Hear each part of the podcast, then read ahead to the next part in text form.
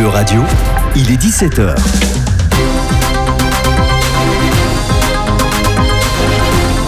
E-Radio, animons l'Europe.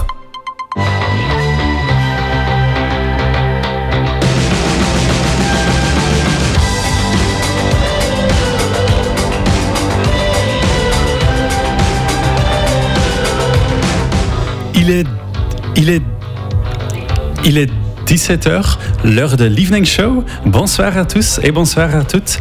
Je suis Rune Mailleux, votre animateur de ce soir. Vous êtes sur E-Radio, EU Radio, une radio consacrée à l'Europe. Donc ce soir, vous entendrez des morceaux de différents pays européens et en différentes langues. Et occasionnellement, on fait une exception et on quitte l'Europe. Maintenant, par exemple, parce qu'on commence par un morceau qui vient de l'autre côté de l'océan. Denzel Curry est un rappeur américain qui vient de Floride. Vous entendez son morceau Walkin'.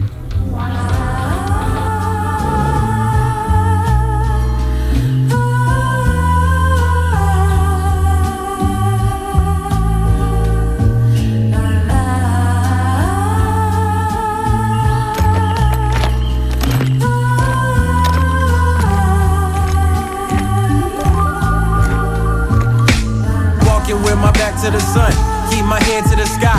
Me against the world is me, myself, and I like daylight. Got in touch with my soul, trading softly on the path down the rockiest road. Life isn't ice cream without monopoly dough. The property grows in value, and rightfully so. I gotta have it. I see the way the people get treated is problematic. They ready to set us up for failure. It's systematic, but when I felt it, my eyes melted. The selfish are constantly profiting off the helpless. I never do my team green, make the team green like the Celtics. The ones that ain't making it overzealous, they show and tell us. Throughout history, earning cheddar, they form and break out nickel plated chrome berettas. The same old story in a whole different era. I'm watching massacres turn to running mascara. But anywho, for the pain, see what this henny do. So we can see what lies beneath as we pull up a swig of truth. The sunset says I sip a few, the sky turns a different hue, farther from the color blue. The nighttime has arrived, I recline for the evening. I'm hawking down the next goal, the names ain't Steven. I started in a nightmare, so pinch me, I'm dreaming. I'm killing off my demons, cause my soul's worth redeeming. As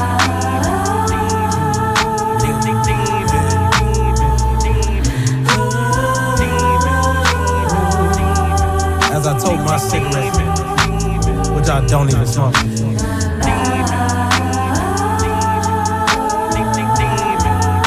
Walking on this dirty ass road.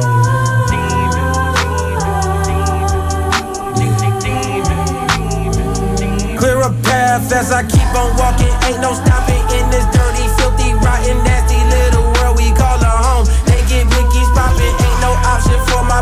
so they resort to scams and robbing. Take away stress, we ganja copping, blow it all out, it's all forgotten. Keep on walking, ain't no stopping in this dirty, filthy, rotten, nasty little world we call a home. They get Mickey's popping, ain't no option for my partner, so they resort to scams and robbing. Take away stress, we ganja copping, blow it all out, it's all forgotten. Walking with my back against the sun. I've been running all my life, that's way before my life begun. Since my birth and seconds on earth,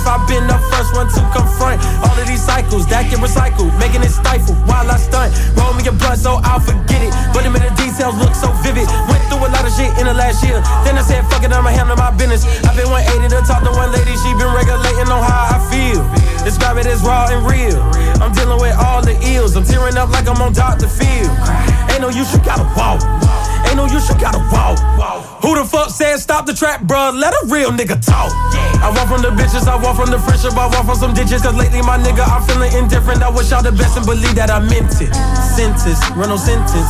Pray to God for repentance. Be the odds at all costs, so I won't share it with my infant. Way before he start crawling. Watch my sins keep balling. I just gotta stay focused. I just gotta keep walking. Keep on walking, ain't no stopping in this dirty, filthy, rotten, nasty option for my partner, so they resort to scams and robbing. Take away stress, we ganja copping, blow it all out, it's all forgotten. Keep on walking, ain't no stopping in this dirty, filthy, rotten, nasty little world we call a home. They get Mickey's popping, ain't no option for my partner, so they resort to scams and robbing. Take away stress, we ganja copping, blow it all out, it's all forgotten. This is a cell come sour film.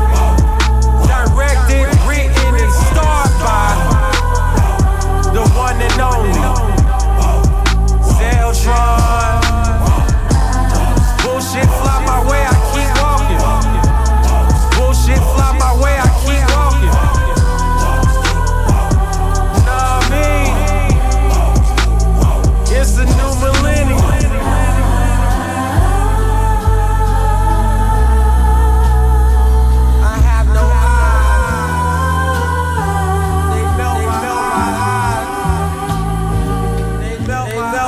C'était Walkin de Denzel Curry.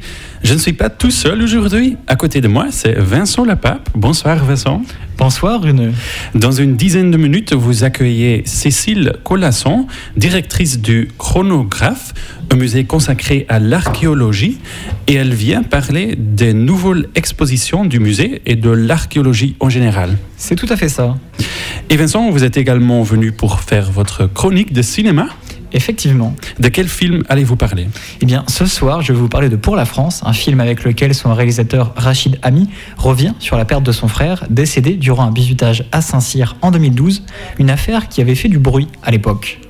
Il y a également des nouvelles de Bruxelles parce que Volodymyr Zelensky, le président de l'Ukraine, est à Bruxelles pour s'adresser au Parlement européen.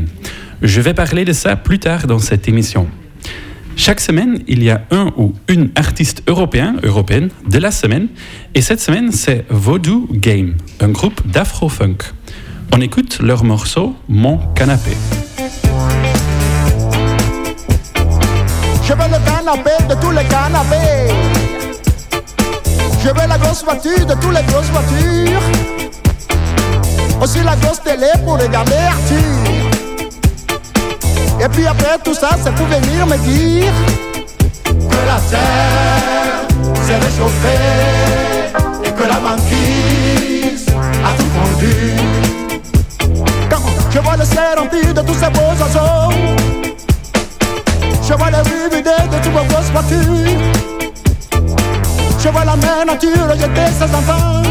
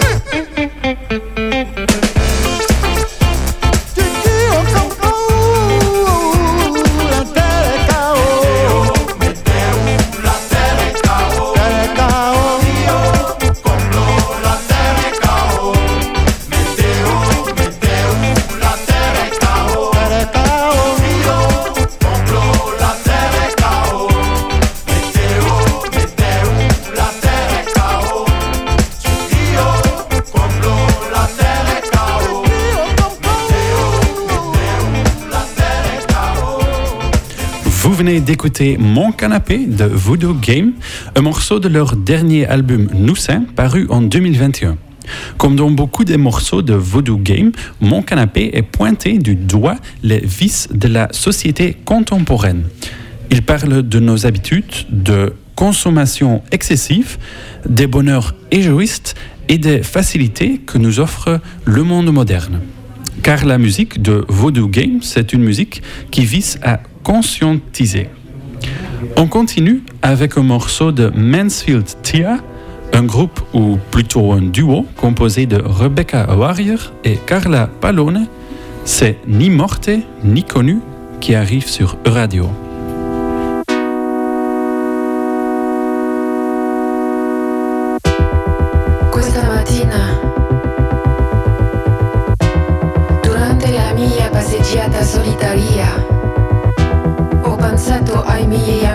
赛季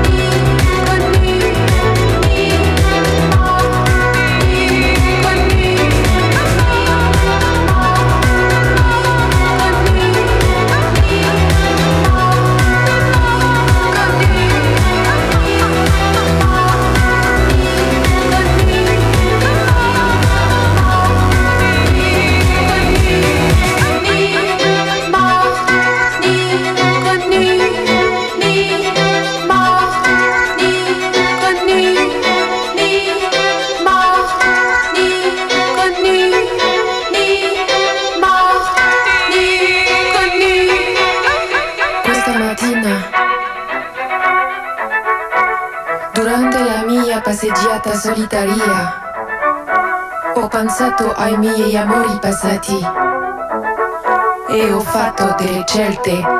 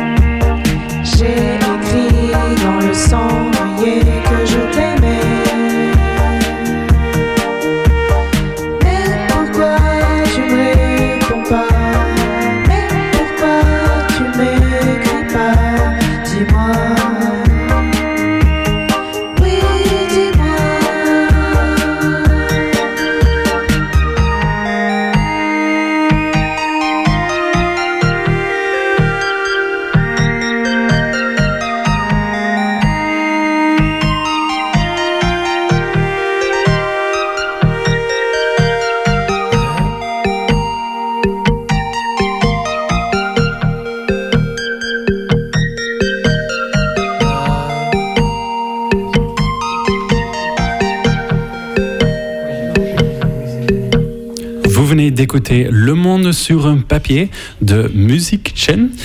Il est 17h18, vous écoutez toujours l'Evening Show et c'est l'heure de l'interview.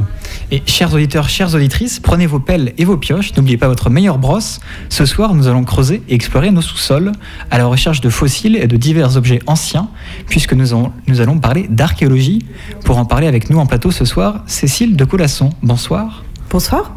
Vous êtes la directrice du Chronographe, un site archéologique situé à Rosé qui a aussi son musée, dont la nouvelle exposition C'est arrivé près de chez vous s'ouvre ce samedi et revient sur 10 années d'archéologie dans la métropole nantaise, notamment sur les fouilles menées par le pôle archéologique de Nantes Métropole, qui est actuellement à pied d'œuvre dans la commune de Mauves-sur-Loire, située à l'est de Nantes, où a été découvert un important cimetière. Cécile de Colasson, juste un petit mot avant de commencer. Quand on pense à l'archéologie, on pense souvent à des gens accroupis dans la terre qui passent leur journée à creuser ou déblayer le sol centimètre par centimètre en essayant de trouver des objets anciens. Est-ce que c'est une manière pertinente de résumer ce que font les archéologues ou est-ce qu'on est dans le cliché? Alors, on est surtout dans la face euh, émergée de l'iceberg, parce que l'archéologie, c'est non seulement une phase, euh, en effet, de fouille sur le terrain, mais c'est aussi beaucoup de documentation avant et beaucoup d'analyses euh, ensuite pour arriver à synthétiser l'ensemble des données qui sont collectées sur le site. Et du coup, qu'est-ce qu'on a découvert en 10 ans de fouilles dans la métropole? Alors, on a découvert une très très grande diversité et de sites et d'objets. Euh, on a touché à peu près toutes les chronologies, euh, donc euh, d'un promontoire du premier âge du fer à des fermes gauloises, en passant par des nécropoles antiques euh, jusqu'aux cimetières contemporains et à des manoirs médiévaux. Donc on peut dire en fait que en tout cas c'est le propos de l'exposition qu'on présente, c'est de présenter une vision caléo- de kaléidoscope euh, en fait de ce qu'est aujourd'hui la recherche archéologique euh, à l'échelle d'une métropole comme Nantes. Dans l'exposition, vous revenez sur 13 fouilles. Est-ce que ça veut dire qu'il n'y a eu que 13 fouilles durant cette période de 10 ans? On, on compte plutôt 150 opérations archéologiques, Ah ouais, euh, majoritairement. conséquent. Voilà, c'est tout à fait autre chose. Majoritairement des diagnostics euh, dans le cadre de la- de l'archéologie préventive et des fouilles. Et euh, on a choisi un échantillon, en fait, euh, qui soit euh, le plus représentatif de la diversité dont je parlais, c'est-à-dire diversité des opérateurs qui fouillent, diversité du type de fouille sur des toutes petites surfaces en plein centre-ville ou sur de, vastes surfaces en périphérie de Nantes, et puis toutes ces diversités de, de types d'occupation dont je parlais tout à l'heure. Et on remonte du coup jusqu'à que- quelle période avec ces fouilles? Alors, on a par exemple des vestiges euh, euh, préhistoriques qui ont pu être découverts le long de la Sèvre, euh, sur la commune de Vertou, à l'occasion de prospections pédestres qui ont été menées par l'Université de Nantes. Et puis, on peut avoir bah, des choses tout à fait récentes quand on fouille, par exemple, sur le, le- le centre-ville de Nantes, des occupations qui sont du 19e siècle. Donc, on présente une brosse à dents datée du 19e siècle qui sort, qui, a, qui a émergé lors de fouilles qui se sont déroulées devant la place Saint-Nicolas. Euh, Tout à l'heure, vous parliez d'archéologie préventive. Qu'est-ce que c'est comme type d'archéologie? L'archéologie préventive, euh, en fait, c'est un, type d'archéologie réglementaire hein, qui euh, a pris forme et s'est vraiment installé euh, dans les années 2000 et qui a pour objectif, finalement, de sauvegarder par l'étude le patrimoine archéologique enfoui qui, est amené à être détruit par des aménagements. Alors, ça peut être des autoroutes, des constructions d'immeubles, un aménagement de rue, une école, etc. Ça veut dire que tout ce qu'on construit euh, dans euh, le cadre d'un zonage archéologique qui est défini par l'État peut euh, amener à prescrire un diagnostic. Et un diagnostic, en fait, c'est bah, sur la zone qui va être construite qui donc va être détruite en termes de sous-sol, euh, on, on prescrit un échantillon, donc on fouille à peu près 10% de la surface. Et euh, si les résultats sont intéressants, l'État est amené à prescrire une fouille sur la totalité de la surface. Donc euh, voilà, c'est le dispositif qui renouvelle complètement les données aujourd'hui euh, de l'archéologie. Mais pour autant, en fait, on peut totalement louper aussi euh, le site, puisque si on fouille, si on trouve rien sur ces 10%, on scelle le site pour toujours et on construit par-dessus au final. C'est ça. Alors, euh, normalement, ça, c'est quand même euh, relativement cadré euh, d'une certaine façon. C'est-à-dire que la prescription ne se fait pas au hasard. Les services de l'État, en fait, prescrivent en fonction aussi des données préalables qu'on a pu accumuler sur un secteur. Donc, une fouille voisine, par exemple, nous dira que peut-être la rue antique qu'on a localisée là, bah, il est possible qu'elle se continue dans ce secteur. Donc, on va plutôt localiser le diagnostic à cet endroit. Enfin, il y a tout un faisceau en fait de- d'éléments euh, finalement documentaires qui permettent euh, de mieux orienter le diagnostic. Cécile de, Cécile de Colasson, est-ce qu'on a pu savoir, grâce à l'archéologie par exemple, si dès l'Antiquité, Nantes ou Rosé était, était une ville, ce qui s'y passait Par exemple, s'il y avait déjà du commerce ou d'autres activités euh Oui, ça c'est des choses qu'on connaît, euh, qu'on connaît bien et depuis assez longtemps, parce que les premières découvertes, euh, elles sont aussi euh, très anciennes hein, pour la plupart. C'est euh, l'archéologie du 18 et 19e siècle qui ont déjà fait émerger un certain nombre de, données, mais ces données, elles sont constamment enrichies par des nouvelles découvertes dans le cadre des fouilles préventives. Alors, dans le cadre de, de Rezé, ben, on sait qu'il y avait une ville portuaire, la ville de Raciatum. On sait précisément même quand est-ce qu'elle s'est installée. C'est une sorte de ville nouvelle qui s'est installée sur euh, le territoire en bordure de Loire dans les années moins 10 avant Jésus-Christ, donc au moment de la conquête euh, romaine. Et puis de l'autre côté de la Loire, euh, à Nantes, on connaît aussi par les textes la ville de Condé-Vicnum, qui était l'ancienne capitale des Namnettes, la tribu gauloise des Namnettes, donc dans la province de, de la, dans la province de la Lyonnaise. Et du coup, qu'est-ce qui a poussé les archéologues à se focaliser sur Raciatum Bah, Raciatum, c'est un, un sujet et un terrain d'étude intéressant parce que euh, une, euh, la ville de Rezé a finalement euh, été peu construite entre la, la- fin de la période romaine au IIIe siècle où le, port antique de, de Raciatum décline et, et l'après-guerre.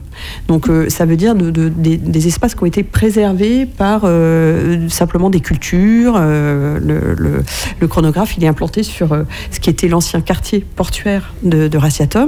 Avec, on a découvert tout un quai, un immense quai en bois construit par, par, les Romains et qui en fait était un terrain agricole, donc qui n'a pas du tout été endommagé par des constructions successives. À la différence de Nantes, où la ville n'a pas cessé de se, se reconstruire sur elle-même, euh, détruisant la plupart du temps les vestiges de son passé. Vous me parlez là de Romains. Est-ce qu'on sait s'il y a eu des Gaulois aussi euh, sur site?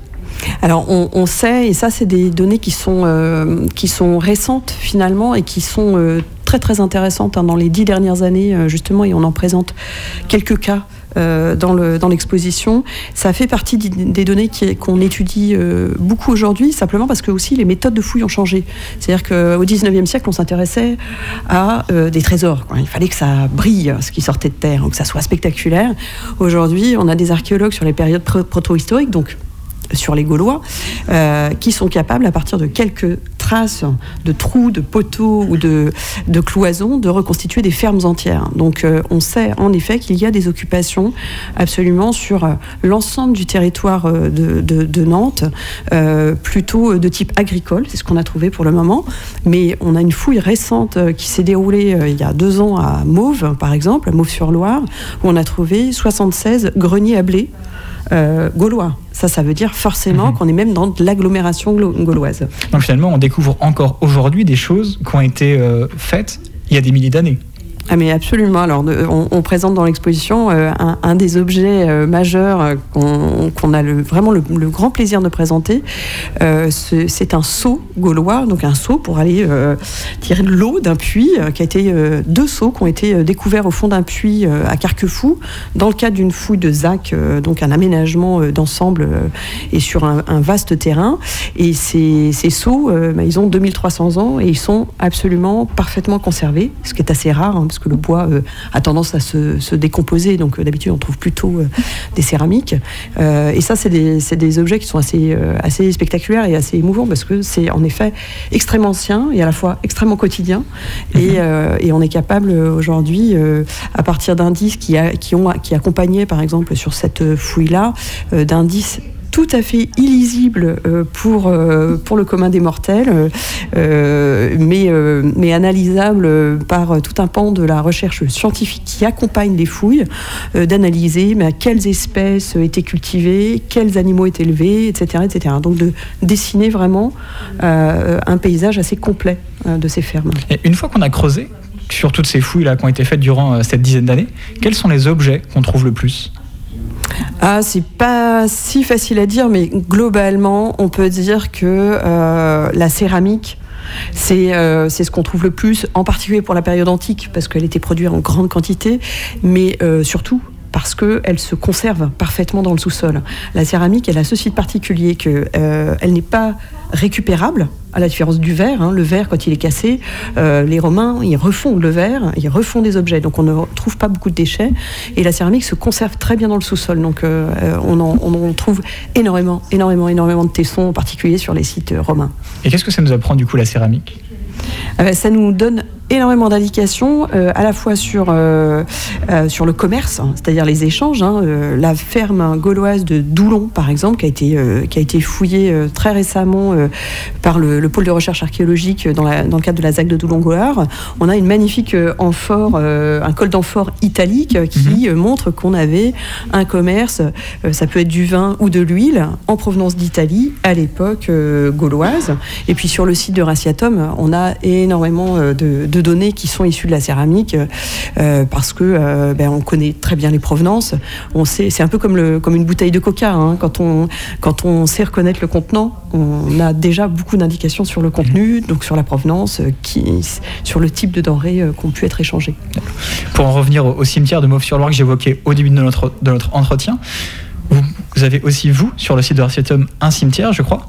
Alors qu'est-ce qu'on peut apprendre des morts? Euh, les morts, c'est une, euh, très riche source euh, d'enseignement parce que finalement, bah, des vivants, on n'en a plus. c'est un peu un pléonasme, mais, mais ce- c'est bien les morts qui sont les seuls témoins en fait de, ce qu'ont été les habitants qui ont habité, donc qui ont, occupé ce territoire. Donc on apprend à la fois sur les rites funéraires qui ont beaucoup évolué. hein, les, les Romains se faisaient incinérer, on est passé à l'inhumation à l'époque paléochrétienne, et puis d'ailleurs, c'est assez euh, intéressant de, le- de mettre en perspective ce qui se passe aujourd'hui. hein. On revient sur des, des- pratiques d'incinération. Et puis, ça apprend aussi, euh, ça donne beaucoup de données sur, euh, sur les, caractérisations physiques en fait des, personnes. On est capable aujourd'hui d'avoir des études statistiques sur, sur les populations elles-mêmes. hein. Est-ce qu'ils étaient en bonne santé À quel âge ils ont pu, ils ont pu être inhumés Des hommes, des femmes, des traces de maladies. Euh, On a aussi de plus en plus des On recherches. a le panorama au final de toute la population, plus C'est ou moins. c'est ça. Et ce qui est intéressant, c'est qu'on avait très peu de cimetières fouillés jusqu'à présent euh, à Nantes, donc pas beaucoup d'informations, y compris sur des données récentes, hein, euh, sur le Moyen Âge ou, euh, ou l'époque moderne. Et, et grâce à une fouille très récente à Saint-Herblain, donc un gros cimetière paroissial à Saint-Hermelan, et puis donc la fouille en cours à Mauve-sur-Loire, on va en apprendre beaucoup sur, sur les, les habitants du 18e euh, et du Moyen Âge. Bien, merci à vous, Céline de Colasson, d'être venue au micro de radio. Mais merci à vous. L'exposition C'est arrivé près de chez vous commence donc ce samedi au chronographe. Elle reste en place jusqu'au début janvier 2024. Lizzie Wright est une chanteuse de Glasgow, en Écosse. On va écouter son morceau Seamless, un morceau de son premier EP paru en janvier 2021. Mais d'abord, on écoute Unloved et leur morceau Lucky.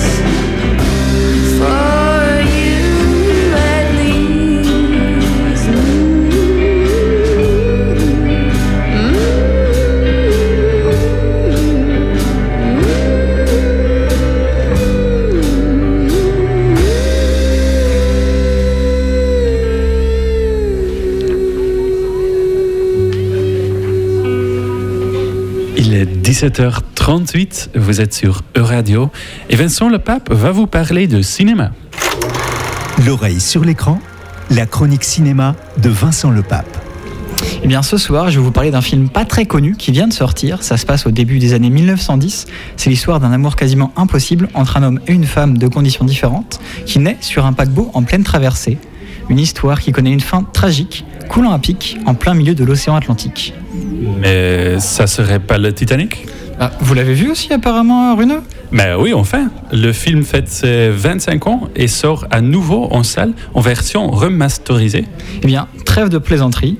Plus sérieusement, cette semaine, j'ai choisi de vous parler de Pour la France, le dernier film du réalisateur Rachid Ami, qui s'est inspiré de sa propre histoire, celle de son frère Jamil Ami, décédé en 2012 lors d'un bisutage à Saint-Cyr, l'école des officiers de l'armée de terre. Une histoire sur laquelle il revient dans son film en nous livrant aussi un portrait de famille. On écoute tout de suite un extrait. Il est évident que la mort d'Aïssa aurait pu être évitée. C'est un bahutage, une transmission de tradition qui a mal tourné. L'affaire va être qualifiée en homicide involontaire. Aïssa vous a-t-il parlé de ses premières semaines à l'école militaire Il était épuisé. Il me parlait de réveil en pleine nuit. Me tas de jeux stupides et humiliants. Il y a dû y avoir un, un malentendu au départ. Le cimetière militaire concerne les soldats tombés en opération extérieure. On sait tous que c'est à cause de votre bisutage de merde que mon frère est mort. Présentez Saint-Cyr, l'armée et le système. Ils sont tout aussi responsables du décès d'Aïssa. Et pour vous, Vincent, c'est un film en trompe-l'œil? Un trompe-l'œil, puisque si le réalisateur attire notre attention en disant traiter d'une affaire de bizutage qui a mal tourné et met en lumière les différents manquements de l'armée, qui ne souhaite surtout pas reconnaître ses torts, et plus encore ne veut pas rendre les honneurs à l'élève décédé comme à n'importe quel soldat mort en opération, créant donc des tensions avec la famille, en réalité, le film revient bien plus sur la relation qu'ont eu les deux frères, qui, bien qu'étant à l'opposé l'un l'autre, partagent une histoire de famille compliquée. En quoi ces deux frères sont-ils si différents? C'est assez simple, en même temps relativement cruel. Ça tient à la réussite. Aïssa, le frère décédé, joué par Shaheen Boumedine, a tout réussi dans sa vie. Il a passé le concours de Sciences Po et a réalisé son rêve, entré à Saint-Cyr. Il se paye même le luxe de partir faire son master à Taipei, où il trouve l'amour. En bref, c'est le fils parfait cette réussite pèse sur Ismaël, joué par Karim Leclou, le deuxième fils, sur qui reposent désormais tous les espoirs de la famille, mais qui déjà a 30 ans, mais qui a déjà 30 ans n'a pas fait grand-chose de sa vie. C'est quelqu'un d'assez instable, plus connu pour créer des ennuis qu'autre chose. Cette différence entre les deux frères est même mise en avant dès l'enfance, lors d'un événement traumatisant, qui pousse la mère à partir pour la France avec ses deux fils, les éloignant d'autant plus de leur père, dont elle est déjà séparée, un événement qui deviendra une sorte de secret qui pèse sur la famille. Retour pour la France, c'est aussi un film qui se déroule sur trois continents et oui, puisque le réalisateur part du décès du frère en France, puis nous montre les relations qu'ont entretenues les deux frères à travers les souvenirs d'Ismaïl, qui nous emmène en Algérie, puis à Taïwan. Taïwan étant le dernier séjour qu'ont pu passer ensemble les deux frères. Dans l'ensemble, le film est bien réalisé et surtout nous surprend de par le basculement de thématiques qui s'opère. C'est aussi un, un film avec un grand jeu d'émotion de la part des acteurs, ce qui en fait un moment assez émouvant pour la France et désormais disponible sur grand écran. Bleu Mustang est le nom de scène de Nathan Van Brande, un producteur basé à Bruxelles. Attendez-vous à des rythmes puissants et saccadés. On écoute son morceau Already Dead. already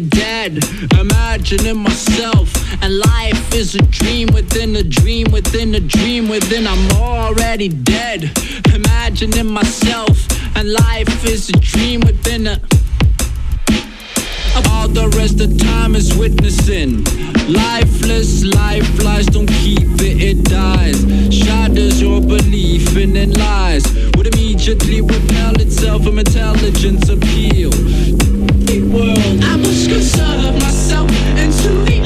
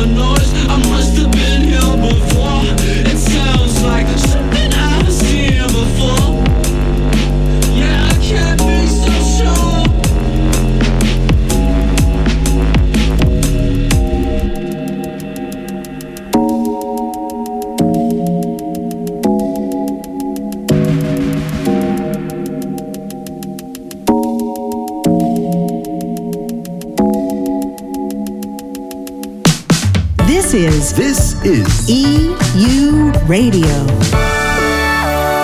EU Radio. Ladies and gentlemen, welcome to France. It is our pleasure to play for you. Have a nice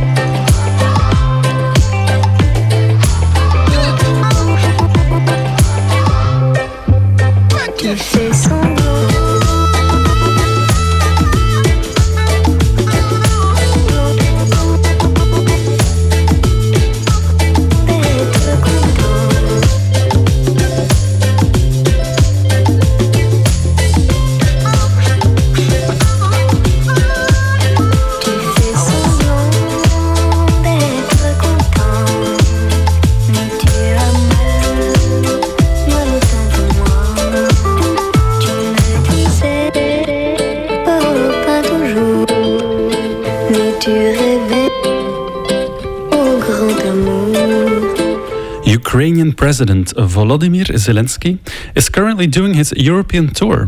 Yesterday morning, he was in London, where he met British Prime Minister Rishi Sunak and later King Charles. In the afternoon, he went to the French capital, where he spoke with French Pre- President Emmanuel Macron and German Chancellor Olaf Scholz. And then today, he was in Brussels, where he visited the European Parliament. Well, visited and gave a speech. In his speech, he said that the war in his country is not just about territory, but that the European way of life is threatened. He also explicitly thanked all Europeans for their support. He addressed the parliament in Ukrainian, not in English, and received a minute long standing ovation from all the members of parliament afterwards. He also expressed the belief that Ukraine will join the European Union after the hoped for victory in the war with Russia.